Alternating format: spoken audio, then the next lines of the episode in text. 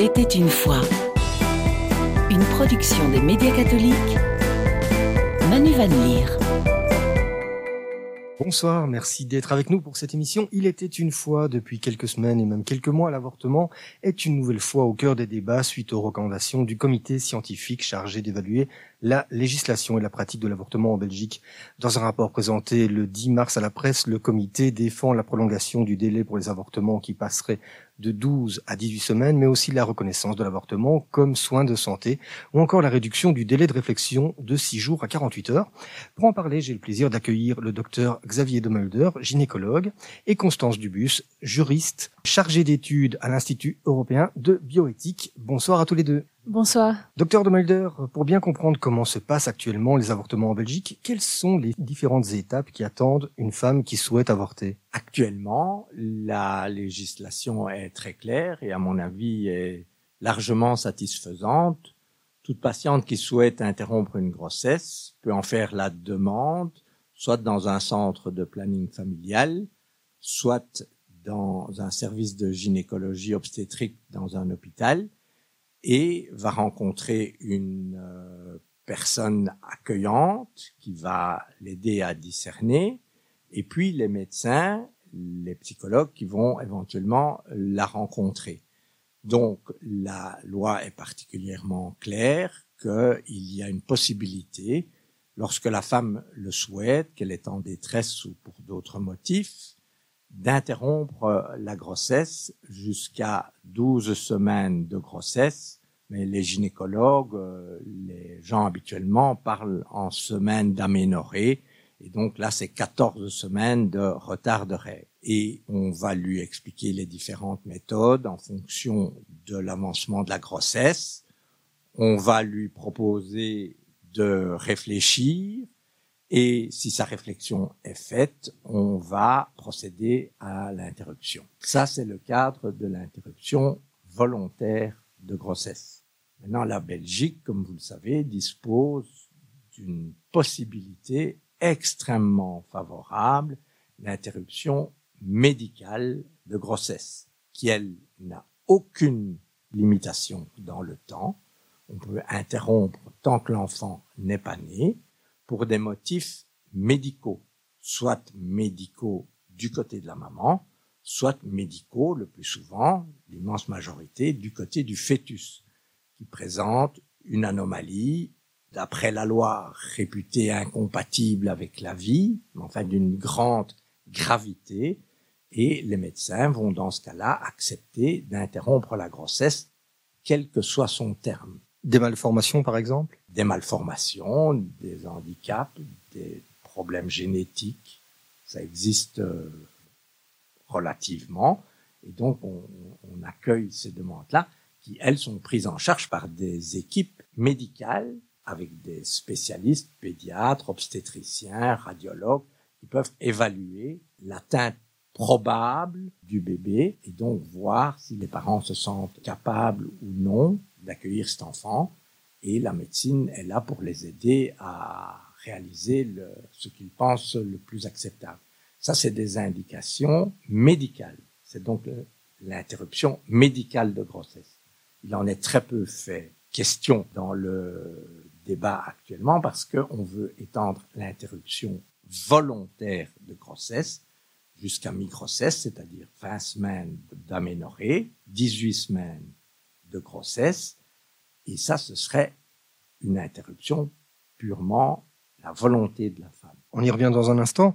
En tant que gynécologue ou pour un personnel de soins, avez-vous le droit de refuser l'intervention ou de conseiller la patiente dans son choix? On a toujours le droit de refuser faire certaines, de faire certaines choses. Les médecins ne sont pas obligés. Maintenant, les, les médecins se sentent liés avec leurs patientes et donc ils souhaitent les aider. Et si pour l'un ou l'autre motif, quand on fait des interruptions médicales de grossesse ou des interruptions volontaires de grossesse, le personnel qui dit avoir une réticence de par sa conscience à participer à ça, ça peut être une infirmière en salle d'opération, en salle d'accouchement, ça peut être un anesthésiste, ça peut être un gynécologue, il est tenu de se faire remplacer ou de donner des alternatives, d'autres noms, d'autres personnes qui pourront le faire. Et je pense que c'est indispensable. Il faut aider les gens. Si on ne se sent pas capable de le faire, si on n'est pas humainement armé pour faire ce type d'intervention, il est indispensable de pouvoir orienter vers quelqu'un qui le fera. Constance Dubus, on entend souvent l'argument de la liberté de la femme à disposer de son corps. Cet argument est-il décisif au point de ne pas pouvoir proposer d'alternative? C'est une question fondamentale, je pense. Euh, c'est vraiment l'impression que nous avons eue en étudiant le rapport du comité euh, interuniversitaire sur l'avortement en Belgique, eh bien, il y a réellement une, une sacralisation de ce principe de l'autonomie euh, de la femme, du euh, entre guillemets droit de la femme à disposer de son corps, en réalité qui recouvre aussi le corps de l'enfant, du fœtus qu'elle porte en elle. Donc, cet argument, ce dogme, je dirais, hein, c'est vraiment véritablement installé dans une certaine euh, partie de, du monde universitaire et imprègne tout le rapport euh, qui a été rendu ici en, en avril et qui préconise d'élargir euh, l'IVG, l'avortement euh, sur demande jusqu'à mi-grossesse, et passe à côté de la question fondamentale de la prévention de l'avortement qu'on doit se poser en éthique. Absolument pour tenir eh bien euh, les deux, pour tenir l'autonomie des femmes, mais aussi la vie qui est en jeu dans le sein de la femme. C'est absolument nécessaire euh, de considérer ces alternatives.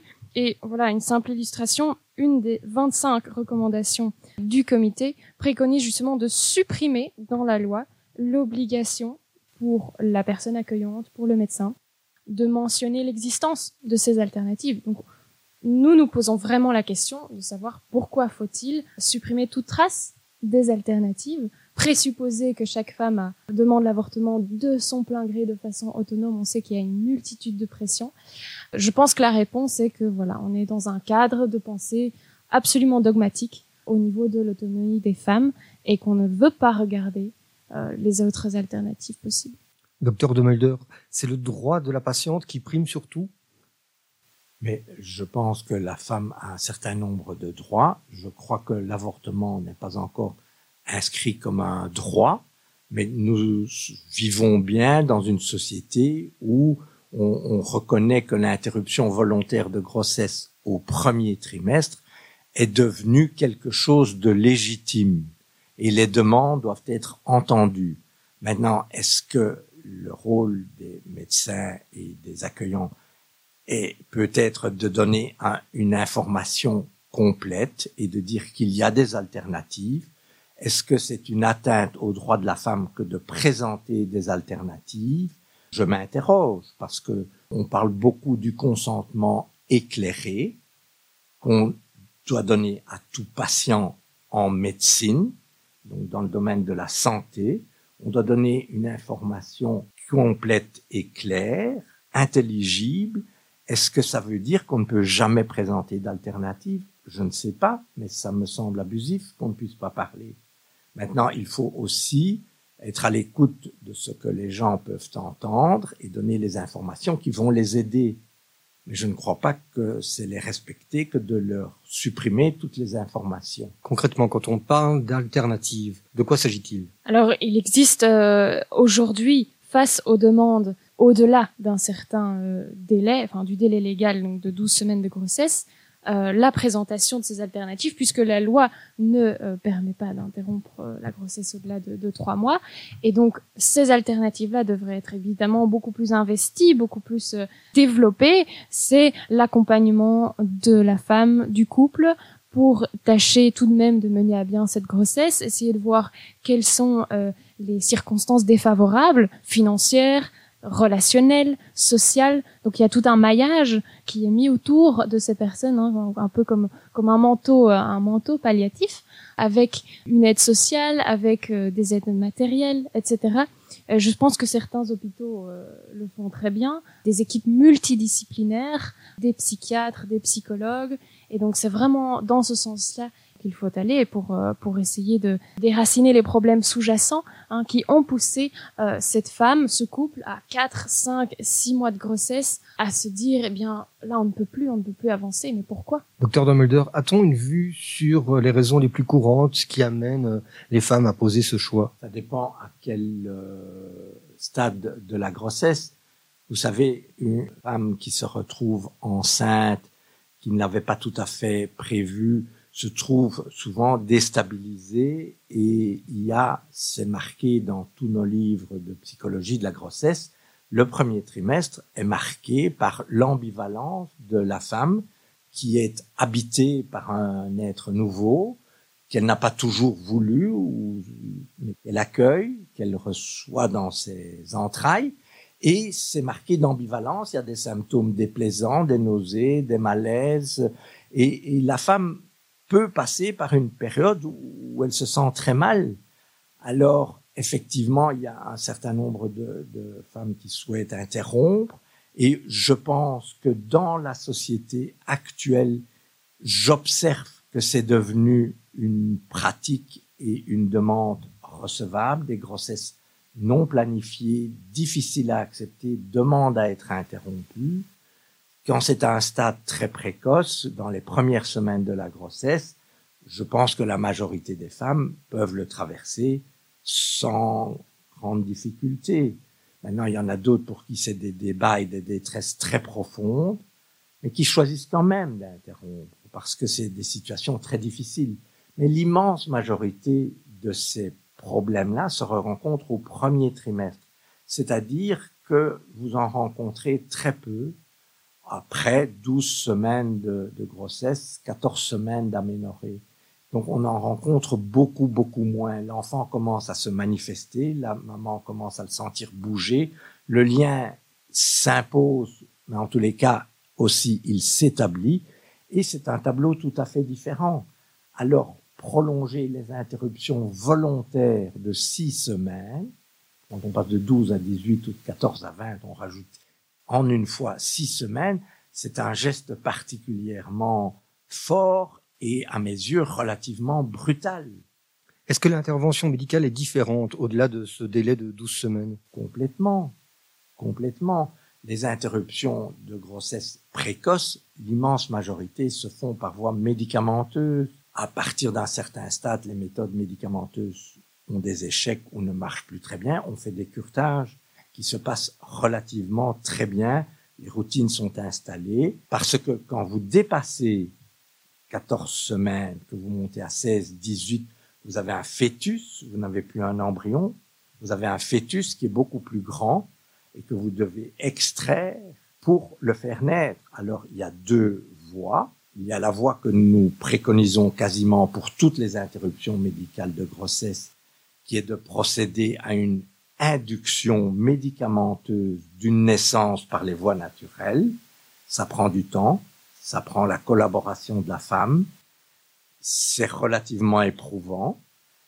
Ou bien il y a la méthode chirurgicale, qui est la méthode la plus rapide, la plus expéditive est relativement brutal, qui est de forcer le col après anesthésie et d'aller attraper le fœtus et de le sortir euh, après morcellement s'il est trop grand.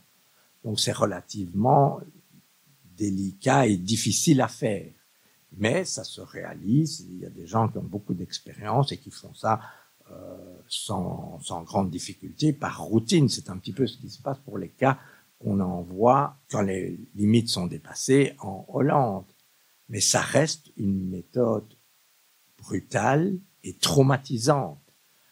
Il ne nous vient plus à l'esprit pour des couples qui se retrouvent avec un enfant qui a une trisomie à 18, 17, 16, 20 semaines de proposer cette méthode-là. On va quasiment systématiquement expliquer aux parents que c'est beaucoup mieux de le faire doucement, délicatement. Ça prend un peu plus de temps, mais c'est beaucoup plus serein. Il y a moyen d'avoir des anesthésies péridurales comme pour un accouchement et de faire ça dans une certaine délicatesse, un respect de ce que les parents vivent, un respect de cette vie qui s'interrompt chez le, fœtus. C'est deux approches tout à fait différentes. Au sein du corps médical, est-ce qu'on est plutôt en faveur d'un prolongement de 12 à 18 semaines ou pas du tout? Mais Monsieur Anglaire et sa commission veulent faire croire qu'il y a une unanimité pour dire que tout le monde serait d'accord, mis à part quelques brebis galeuses qui ne veulent pas suivre. Ce n'est pas la réalité que nous rencontrons sur le terrain. Ça, c'est évident, évident. Il y a un sondage. Hein, je pense que vous savez que le Collège royal des gynécologues francophones a fait un sondage auprès de ses membres. Donc, nous, nous sommes 550 gynécologues francophones. Donc, il y en a 300 qui ont répondu à ce sondage c'est deux tiers de femmes, donc ce n'est pas que des hommes, c'est deux tiers de femmes, et c'est 55% de jeunes, enfin de jeunes de moins de 50 ans. Et donc, il y a un sondage auprès de 300 membres qui dit que 41%, pas la moitié, mais 41%, ne trouvent pas qu'il faut étendre. Il ne faut pas. Alors quand M. Anglaire dit qu'il y a unanimité d'un comité interuniversitaire on se demande où il va chercher cette unanimité, si ce n'est dans des experts qu'il a invités à venir déposer à sa commission. Je suis tout à fait d'accord. 41% ne veulent pas d'extension et 20% sont d'accord de dépasser 18 semaines. Il y a 16% dans ceux qui acceptent un dépassement, qui acceptent de passer de 12 à 14 ou de 14 à 16 selon vous comptez toujours les, semaines de grossesse ou les semaines d'aménorrhée. Et donc, le, consensus le plus large des gynécologues serait de dire on rajoute deux semaines, ce qui est une mesure qualifiée de mesurette ou de chantage, comme on a dit euh, dans certaines voies politiques, euh, si on ne rajoute que deux semaines. Mais c'est ce que 58% des gynécologues francophones souhaiteraient. Quand vous interrogez les gynécologues et que vous leur demandez êtes-vous prêt à vous former pour faire des IVG au-delà, il y en a 47% qui disent non, nous ne souhaitons pas faire cela. Mais l'immense majorité veulent pratiquer des IVG tardives, médicamenteuses. Et il n'y a qu'un tout, enfin un petit nombre, 25%, qui sont prêts à se former à cette méthode plus agressive, qui est le morcellement et l'extraction du, du, du fœtus. Constance Dubus, je rappelle que vous êtes juriste et chargée d'études à l'Institut européen de bioéthique. Dans le journal Dimanche, vous parlez de votre inquiétude face à la banalisation des avortements. Pensez-vous qu'il y a un risque de dérive au point de voir l'avortement comme une forme de contraception? Alors non seulement comme une forme de, contraception, mais plus que ça, hein, une des recommandations euh, du comité euh, interuniversitaire est de l'inscrire au rang des soins de santé. Alors c'est un, une vaste question. Euh, je dirais éthique, philosophique, médicale bien sûr, mais euh, est-ce que on peut parler de l'avortement comme un soin de santé à part entière à partir du moment où on a une loi qui euh, en règle les conditions, où il crée systématiquement, et c'est normal, un vrai débat de société, parce qu'il est au cœur, c'est une question qui nous replonge au cœur de notre naissance, de notre humanité, euh, ce n'est pas la même chose qu'une simple opération d'un genou, que sais-je, ou, l'ablation d'une, tumeur. Donc une banalisation voulue, certainement. Et par rapport à la contraception, oui, on, remarque ce, ce, parallèle parce que, je vous l'ai dit au, au début de cette émission, la seule mesure de prévention qui est avancée par le comité pour réduire le nombre d'avortements est de généraliser et d'ancrer encore plus la contraception. Or, on sait que la contraception n'est pas fiable à 100%. Elle évite certaines grossesses, oui, euh, mais il y en aura toujours qui adviendront. Et à partir de ce moment-là, la vie se constate, elle ne se décide plus. Donc cette banalisation, euh, voilà, elle est, elle est, elle est réelle. En tout cas, euh, en tout cas sur papier. Maintenant, je pense que dans le vécu des femmes, c'est totalement différent, hein, parce que les, les, témoignages de femmes qui sont passées par notamment des avortements tardifs, ben, nous montrent que ça impacte leur corps, leur psychisme. Et là, je voudrais aussi parler de, de, de l'impact du geste euh, du morcellement euh, dont parlait le docteur de Mulder sur les, les praticiens eux-mêmes. Hein, il faut se tourner vers euh, vers les témoignages qu'on qu'on peut recevoir des praticiens américains au Royaume-Uni, notamment, qui disent que c'est une chose qu'ils ont du mal à accueillir, même physiquement, ils ressentent ils ressentent ce morcellement euh, à travers euh, leur, leur, leur, entrailles. Ils ont du mal à, l'accepter, à, à endormir la nuit, hein, même s'ils le font et par devoir quelque part. Il faut vraiment prendre soin de nos médecins pour ne pas en faire des, des automates, prendre soin de la déontologie médicale et être prudent par rapport à, à ce qu'on permet aujourd'hui. On ne sait pas à quel moment euh, de la grossesse le fœtus commence à percevoir la douleur. Il n'y a pas de consensus scientifique, contrairement à ce qui est supposé euh, dans le, le, rapport du comité, euh, sur le moment où le fœtus commence à percevoir euh, le stress, la douleur. Donc voilà, cette incertitude nous invite vraiment à la prudence, au principe de précaution, hein, qui vaut tellement au niveau environnemental, on devrait d'abord l'appliquer au niveau humain, bien sûr. Vous diriez que le traumatisme que représente chaque avortement est sous-estimé ou trop peu débattu aujourd'hui? Eh bien, c'est certainement un sujet euh, tabou, oui. Il ne sied pas aujourd'hui de dire que l'avortement laisse des traces psychologiques parce que c'est remettre en cause, eh bien, on l'a dit, le, le, dogme du droit des femmes à disposer de leur corps. Quelque part, on boucle la parole euh, aux femmes, on boucle la parole aux hommes aussi, parce qu'il ne sied pas qu'un conjoint, qu'un partenaire qu'un homme s'exprime sur l'avortement en exprimant ses craintes, en exprimant sa, sa douleur aussi hein, d'avoir perdu une, une, paternité. Donc oui. On parle des droits des femmes, mais pas des, des droits des pères ou des géniteurs. Absolument pas. D'ailleurs, euh, je pense que quand une femme est accueillie dans un, un planning, on ne va pas parler. La volonté est de ne pas la blesser, mais on ne va pas parler du père. On va parler du géniteur. Hein, C'est révélateur. Ça veut dire qu'on considère qu'il n'y a que le matériel génétique et pas d'autres investissements euh, amoureux, psychologiques dans cette relation, dans l'enfant qui, euh, qui a commencé sa trajectoire. Voilà, donc je pense qu'il faut libérer la parole sur le sujet de l'avortement. Il faut vraiment libérer la parole.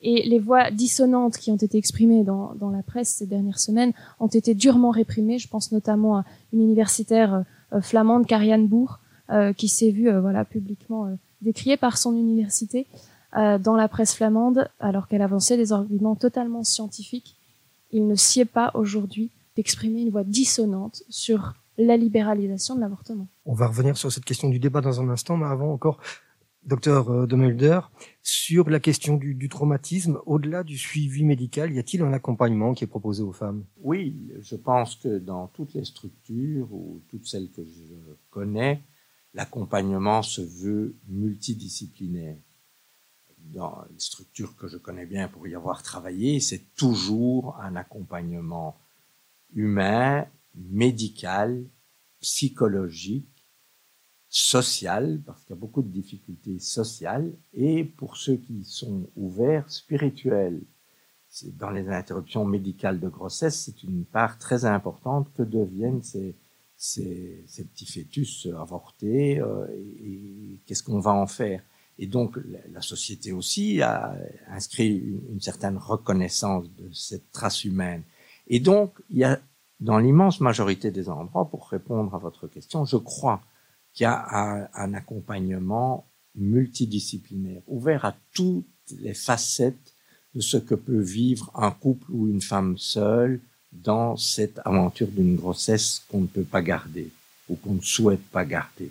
Y a-t-il toujours une place pour le débat sur l'avortement? On a vu dans la presse des réactions politiques aux prises de position, notamment de l'abbé Éric de Bequelard ou des évêques de Belgique. La question éthique est-elle tranchée finalement? Bien, je pense, je pense en effet que, les voix dissonantes ne sont pas bienvenues euh, sur euh, sur la question. Et même euh, au sein de l'enceinte parlementaire, on a pu l'écouter en, en, suivant les les débats, mais ici depuis Hein, depuis 2018 en réalité et même avant, hein, les propositions de loi pour étendre euh, l'avortement euh, au-delà du délai actuel de 12 semaines se multiplient depuis des années. Et à chaque fois qu'a lieu ce débat au sein des commissions justice et santé, on sent, euh, on sent un, immense, un immense malaise et une peur vraiment de s'exprimer sur le sujet de, la part des, partis qui se veulent peut-être plus, prudents sur ces questions-là et qui se font eh bien traité, on l'a dit euh, tout à l'heure, mais de, de, de, de, brebis galeuses, de persécuteurs des femmes, etc. Et donc, euh, par peur euh, de cet étiquetage, on bride clairement le, le débat. Docteur de Mulder Mais je, je, ne comprends pas bien comment on peut dire que l'éthique se clôture. Euh, on peut clôturer un débat législatif, on peut faire une loi morale, mais l'éthique en pratique médicale, c'est ça ne se clôture pas, c'est un chemin qu'on fait pour savoir distinguer avec les gens qui se confient à nous où est le moindre mal, où est le plus grand bien Et quand on dit qu'il n'y a plus de débat éthique, je, ne comprends pas ce type de totalitarisme de société.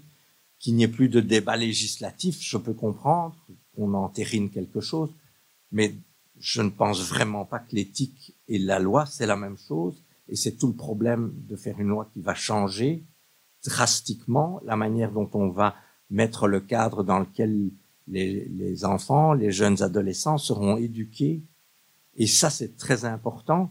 Mais je, je ne comprends pas qu'on dise que le débat éthique est entériné depuis 33 ans, comme a dit Monsieur De Smet. Non, le débat n'est pas terminé au point de vue éthique. Il peut l'être au point de vue législatif dans un rapport de force, oui. Le débat n'est pas terminé. Et voilà, on a encore eu une preuve aujourd'hui avec euh, vos interventions. Un tout grand merci, docteur Xavier de Mulder, et merci Constance Dubus pour vos interventions dans notre émission. Je vous souhaite une très bonne soirée. Merci également à Elisabeth Michalakodis qui coordonne cette émission. Et à très bientôt pour une nouvelle émission Il était une fois. Au revoir. Merci, Merci à vous. Merci.